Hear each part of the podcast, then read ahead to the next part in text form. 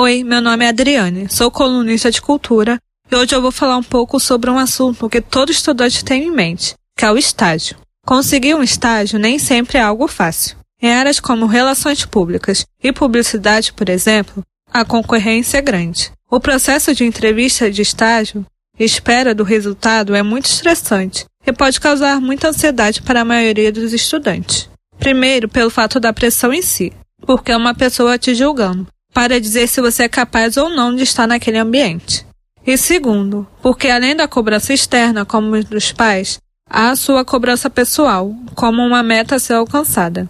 E para piorar esse cenário, os jovens entre 18 e 24 anos, que são a maioria dos que procuram o estágio, são também um dos grupos mais prejudicados com a crise financeira do país nos últimos anos. O desemprego nessa faixa etária cresceu de 11% para 26%, segundo pesquisas do Instituto de Pesquisa Econômica Aplicada, IPEA.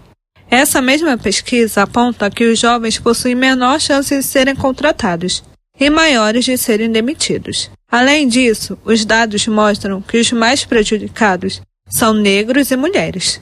Mas não é só isso que dificulta o jovem a conseguir o seu tão sonhado estágio.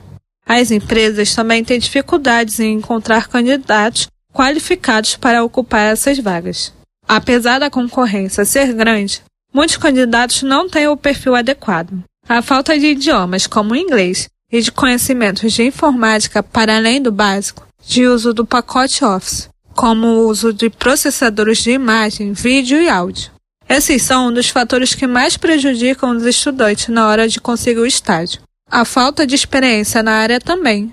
Porém, esse último podemos considerar injusto, já que o estágio tem justamente esse objetivo, de ajudar a construir essa experiência, para quem ainda não é formado na área e está se profissionalizando. E se você acha que está na hora de começar o seu, ou quer esperar mais um pouco, te convido aí na coluna de cultura. Estágio eis a questão que preocupa muitos estudantes, no blog comunicawest.wordpress.com.